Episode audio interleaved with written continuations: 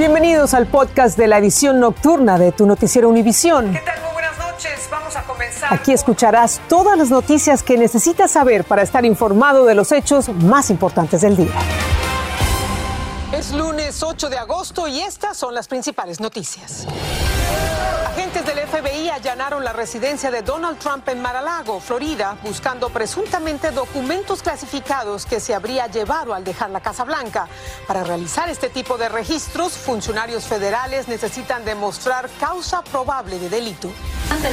A solo semanas del reinicio de clases persiste la escasez de maestros a nivel nacional.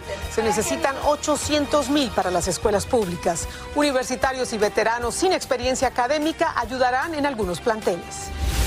Y un gran jurado penal investigaría si un ayudante del alguacil de Los Ángeles se arrodilló sobre la cabeza de un preso esposado durante tres minutos, según indican documentos y entrevistas. Comienza la edición nocturna. Este es su noticiero Univisión Edición Nocturna con Patricia Yaniot y León Krause. Patricia, amigos, muy buenas noches. Feliz principio de semana. Comenzamos con el sorpresivo allanamiento del FBI a la mansión Mar-a-Lago del expresidente Donald Trump en Florida. Este registro se habría hecho para buscar documentos clasificados que Trump podría haberse llevado a su residencia y club privado tras dejar la Casa Blanca, según personas familiarizadas con esta investigación. Expertos explicaron, y esto es importante, que para ejecutar una operación de esta magnitud, el FBI habría necesitado convencer a un juez de que tenía una causa probable de que se había cometido un delito y obtener la firma además de altos funcionarios del Departamento de Justicia. Es importante. Danaí Rivero nos amplía. El expresidente Donald Trump en un comunicado dio a conocer que su mansión de Mar-a-Lago en la ciudad de West Palm Beach, Florida, estaba bajo la mira del FBI. Está actualmente bajo asedio, allanada y ocupada por un gran grupo de agentes del FBI. Nunca le había sucedido algo así a un expresidente de los Estados Unidos después de trabajar y cooperar con las agencias gubernamentales pertinentes.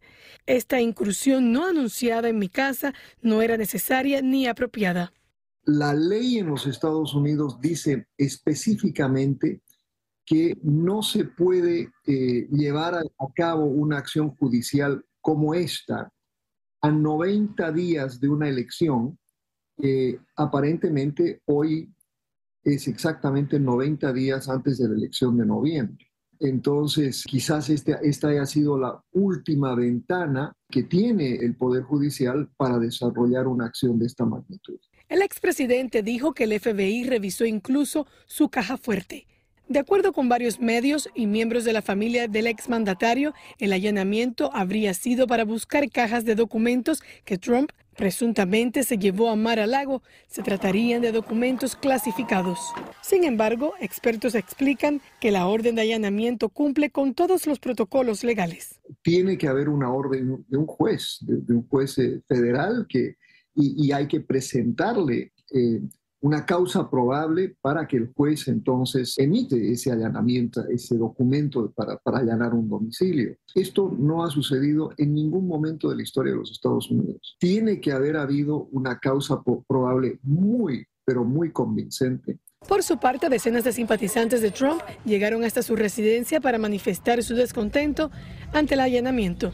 El exmandatario calificó la incursión de mala práctica de la Fiscalía, de la militarización del sistema judicial y de un ataque de demócratas de la izquierda radical que buscan desesperadamente que no se postule a la presidencia en 2024. Y Univision contactó al Departamento de Justicia sobre las declaraciones del exmandatario y estos dijeron que no comentarían al respecto. Regreso al estudio. Gracias, Adanay. Bueno, vamos a pasar ahora a los apuros del sistema escolar del país por la seria escasez de maestros a solo semanas del reinicio de clases. Durante la pandemia, como sabemos, hubo una marcada deserción de profesores por diferentes razones.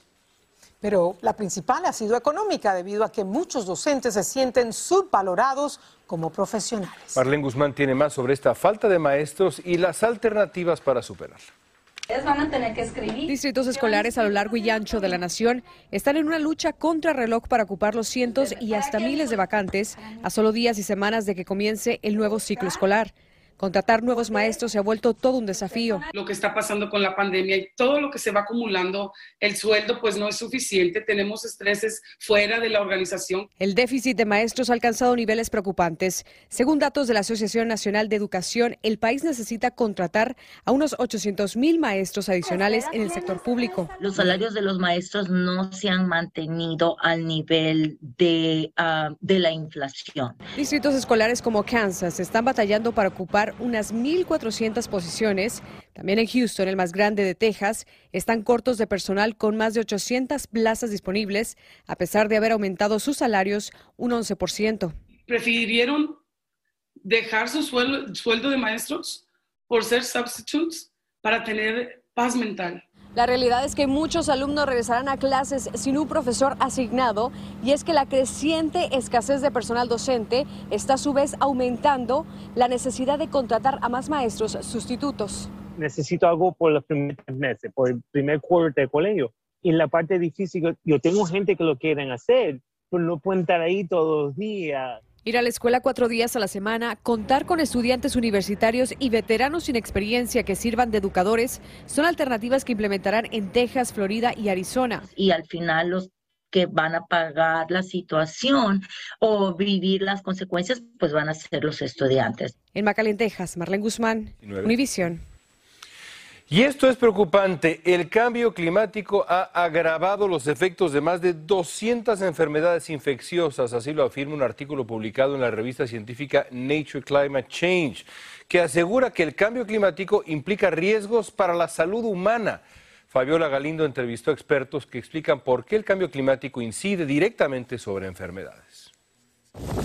El cambio climático no solo estaría afectando a vastas regiones del planeta, también podría impactar la salud de los seres humanos. Se han reportado el aumento de más de 200, más de 200 enfermedades virales que están relacionadas al cambio climático. La prestigiosa publicación Nature Climate Change señala que el calentamiento global está agravando más del 50% de las enfermedades infecciosas.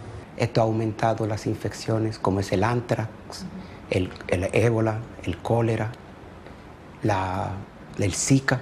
Además de las enfermedades infecciosas, el estudio incluye males comunes como el asma, las alergias y las mordeduras de animales como vías por las que más enfermedades están conectadas al cambio climático. Los pozos de agua que dejan las intensas inundaciones son un caldo de cultivo para los mosquitos y las bacterias, dice. Los animales cuando se destruye su medio ambiente buscan alimentos cerca de las poblaciones humanas y esto pueden contagiar a, a los perros, los roedores y puede transmitir directamente a los humanos. Las sequías, inundaciones, tormentas, incendios forestales, olas de calor y temperaturas extremas prolongadas son parte del problema. La adaptación del ser humano a los cambios climáticos eh, dura generaciones. Aunque aún hay tiempo para hacer cambios, dice. Todavía hay soluciones, hay esperanza, pero se tiene de carbón, pero tenemos que empezar desde ahora. En Nueva York, Fabiola Galindo, Univisión. Y el Senado aprobó el proyecto de la llamada Ley para reducir la inflación propuesta por el presidente Biden. La legislación contempla aumentar los impuestos a los más ricos, la posibilidad de reducir los precios de los medicamentos y también inversiones importantes en favor del medio ambiente. Desde Washington, Claudia Uceda nos dice qué podría significar esto para los ciudadanos. Entre aplausos, los demócratas celebraron la aprobación de un amplio paquete de medidas sobre el clima, la salud y la economía. Ningún republicano votó a favor. El voto de la vicepresidenta Kamala Harris desempató el resultado luego de una sesión maratónica este fin de semana. El presidente celebró y predijo que la aprobación de la medida ayudará a su partido en las elecciones de noviembre. Va a ayudar inmediatamente. Los republicanos resaltaron los resultados de un estudio de la Universidad de Pensilvania. Es una mentira, no va a ayudar a la inflación, dijo uno. El paquete sería la mayor inversión climática en la historia de Estados Unidos. Proporcionará créditos fiscales de hasta 7.500 dólares para la compra de vehículos eléctricos reducirá las primas de algunos seguros de salud, permitirá a Medicare negociar con las empresas farmacéuticas el precio de algunos medicamentos de alto costo, limitará a dos mil dólares el costo anual de los medicamentos recetados para las personas mayores. Van a pagar más impuestos aquellas corporaciones que ganaron más de mil millones de dólares el año pasado. Los hogares que ganaron 400 mil dólares al año pagarán más impuestos. En este caso, la mayoría de los impactos se verán entre, entre 12 y 36 meses en el futuro. Los republicanos eliminaron de la legislación el limitar el costo de la insulina a 35 dólares, algo que hubiese ayudado a Reina quien sufre de diabetes. Yo uso la insulina dos veces al día. El día que no la uso, me pongo mal. En la maratónica sesión, los republicanos presentaron enmiendas sobre inmigración como dinero para construir el muro fronterizo y mantener el título 42, pero los demócratas las bloquearon. Se espera que la Cámara de Representantes apruebe este proyecto de ley este viernes. Luego irá al escritorio del presidente para que lo firme. En Washington, Claudia Uceda, Univision. Estás escuchando el podcast de tu noticiero Univisión. Gracias por escucharnos. Y durante el fin de semana, los pasajeros sufrieron las cancelaciones de 1.600 vuelos y demoras en otras 15.000 rutas en Estados Unidos. Pero esta semana no parece que la situación va a mejorar. Y es que hoy, según la empresa FlightAware, las aerolíneas en este país suspendieron más de 300 vuelos y otros 1.000 tuvieron retrasos. Un gran jurado investigará si el alguacil del condado de Los Ángeles, Alex Villanueva, no tomó las medidas necesarias después que un agente bajo su mando fue grabado cuando mantenía su rodilla sobre la cabeza de un preso. Villanueva afirma que se enteró meses después de ese incidente, pero otros funcionarios dicen que lo sabía desde mucho antes. Desde Los Ángeles, Dulce Castellanos nos informa. Fiscales del condado de Los Ángeles están convocando un gran jurado para investigar si el departamento del alguacil manejó mal un incidente de marzo 2021 en el que un agente del alguacil supuestamente mantuvo su rodilla sobre la cabeza de un recluso durante tres minutos. Gran jurado puede decidir si debería haber una investigación o debería haber crímenes o acusaciones criminales formales contra la persona que está uh, siendo investigada. Este video publicado por el diario Los Angeles Times captó el momento en el que se desató una pelea entre reclusos y agentes luego de que uno de los reos lanzara el primer golpe. Pero el agente no retiró su rodilla luego de que Enzo Escalante ya estaba esposado. El sheriff's deputy se llama Johnson, que es el mismo sheriff's deputy que estuvo bajo investigación por haber sacado fotos donde murió Kobe Bryant y su hija. El incidente ocurrió cuando se llevaba a cabo el juicio por la muerte de George Floyd. El alguacil Alex Villanueva ha dicho que él se enteró del incidente ocho meses después de los hechos y que ordenó una investigación sobre el uso excesivo de la fuerza. ¿Qué pasó? ¿Qué supo Villanueva? ¿Cuándo lo supo? ¿Y qué pasos tomó para él tratar de esconder esta información del público? Tres funcionarios de alto rango del departamento han entablado sus propios reclamos legales porque aseguran que supuestamente le habían informado al alguacil Villanueva sobre el incidente mucho antes de cuando él dice haber conocido sobre el hecho. En un comunicado, el alguacil respondió, nuestra investigación indica que la acusación de mala conducta fue orquestada por ejecutivos del departamento involucrados para presentarse falsamente como informantes a fin de evitar medidas disciplinarias, incluido el despido. Escalante también entabló una demanda por violación a sus derechos civiles. En Los Ángeles, Dulce Castellanos, Univisión. Los padres de Gaby Petito demandaron por 50 millones de dólares a la policía de Moab en Utah. La demanda acusa a la policía y a tres agentes de fallo negligente, cuando en agosto del año pasado detuvieron a la pareja porque un testigo dijo que el novio, Brian Laundrie, había golpeado a Petito. Semanas después, la joven apareció muerta y más tarde Laundrie se suicidó tras confesar en una nota que la había matado. Médicos cubanos empezaron a ejercer en México entre el rechazo de sus colegas locales, pero no directamente contra ellos, sino más bien contra el presidente López Obrador, que ha hecho todo esto posible después de un polémico acuerdo con su aliado comunista en Cuba, en vez de darle prioridad a los médicos mexicanos. Los doctores caribeños reciben una mínima cantidad por su trabajo porque la mayor parte va a las arcas del régimen de La Habana. Jessica Cermeño nos habla.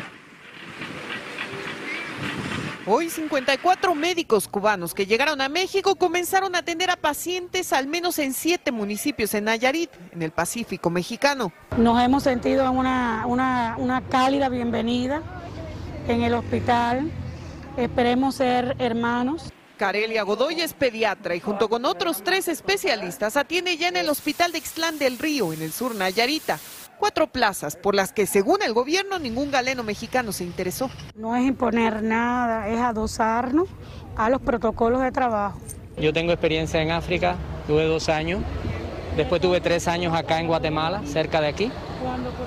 Y mi colega también estuvo en Venezuela. Ya conocieron sus áreas, ya conocieron la vivienda, dónde van a estar, para que nos puedan sumar a esta estrategia de trabajo es que el gobierno Nayarita les proporcionará vivienda y alimentos y pagará también un cocinero y personal de limpieza para que los atienda. El diario El Financiero dio a conocer el convenio firmado entre el Instituto Mexicano del Seguro Social y la comercializadora de servicios médicos cubanos por el pago en euros equivalente a 1.200.000 dólares mensuales por el servicio de 610 médicos de la isla.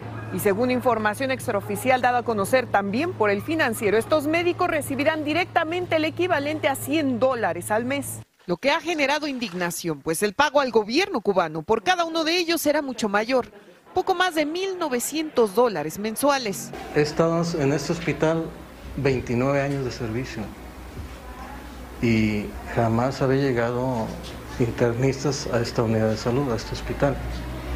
Entonces, yo estoy muy contento porque llegaron. En México, Jessica Cermeño, Univisión. Y seguimos en México porque el presidente Andrés Manuel López Obrador anunció esta mañana en su conferencia de prensa que el ejército asumirá el control operativo y administrativo de la Guardia Nacional. En 2019, cuando se creó la Guardia Nacional, la oposición en el Congreso puso la condición de que tuviera un mando civil, pero ahora el mandatario pretende militarizar esta fuerza. Si es necesario el reglamento interno en el gobierno,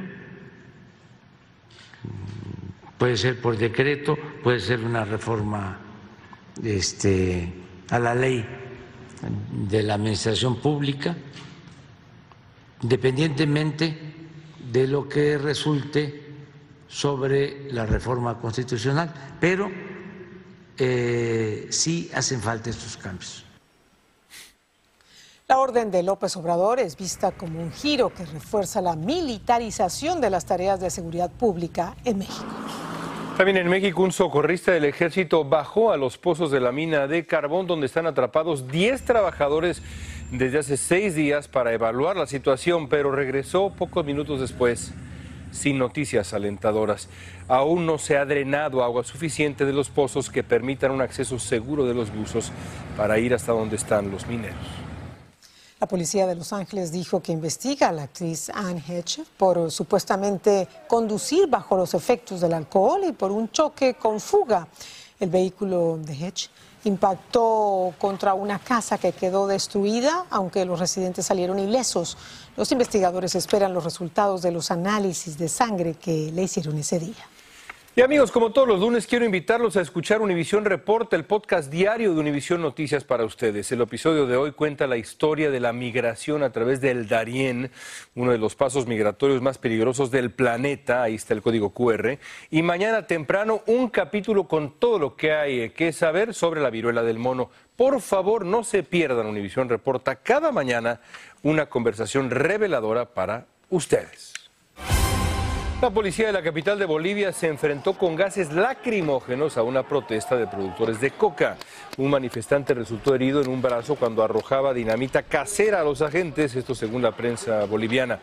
Las protestas comenzaron el primero de agosto cuando uno de dos grupos rivales productores de coca tomó las calles de La Paz. En Cuba, un tercer tanque de almacenamiento de petróleo fue alcanzado por las llamas de un gran incendio en una instalación de suministro de energía en Matanzas. Los bomberos habían tratado de enfriar este tanque tras el impacto de un rayo.